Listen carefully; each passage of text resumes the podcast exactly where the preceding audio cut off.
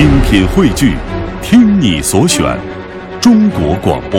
radio.dot.cn，。各大应用市场均可下载。接下来是今天晚上的职场分享。成功从倾听开始。美国汽车推销之王乔吉拉德曾经有一次很独特的体验。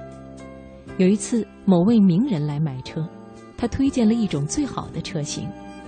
名人对车很满意，掏出现钞，眼看就要成交了，对方却突然变卦而去。吉拉德对这件事懊恼了一下午，百思不得其解。晚上十一点，他忍不住打电话给那个人：“非常抱歉，我知道现在很晚了，但是我检讨了一下午，实在想不出自己错在哪里，所以向您请教。”真的吗？肺腑之言。很好，你用心在听我说话吗？非常用心。可是今天下午你根本就没有用心听我说话。就在签字之前，我提到我的儿子吉米即将进入密芝安大学念医科，我还提到他的学科成绩、运动能力、将来的抱负。我以他为荣，但是你毫无反应。吉拉德不记得对方曾经说过这些事，因为他当时根本就没在意。他认为已经谈妥那笔生意了，不但无心听对方说什么，反而在听另一名推销员讲笑话。吉拉德这才明白失败的原因：那个人除了买车，更需要得到对于一个优秀儿子的称赞，以满足内心的自豪感。乔吉拉德对此表现迟钝，毫不在意，是因为眼里只有生意，觉得其他一切都是闲话。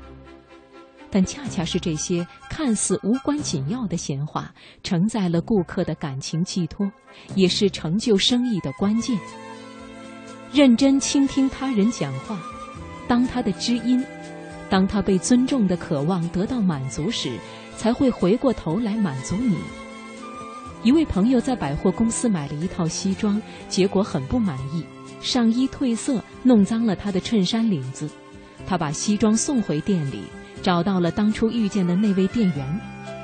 没等他把情况说完，店员就抢白道：“这种西装我们卖了好多件，你是第一个抱怨的人。”在和这名店员交涉时，第二个店员又插嘴说：“所有深色的西装，因为颜色的关系，开始的时候会褪点颜色。这种价钱的西装就是这样。”朋友说：“这个时候我已经怒火中烧了。第一个店员对我的诚实感到怀疑，第二个又暗示我买的是低级货。”正当朋友火冒三丈之时，服装部的经理走过来了。他从头到尾的听朋友把事情叙述了一遍，中间没有插一句话。听完以后，这位经理说：“我承认自己真不知道毛病出在什么地方。你要我怎么处理这套西装呢？我完全照你的意思做。”朋友本打算叫他们收回这套西装，这个时候却回答：“我想知道这种情形是否是暂时的。”以及是否有什么补救的办法？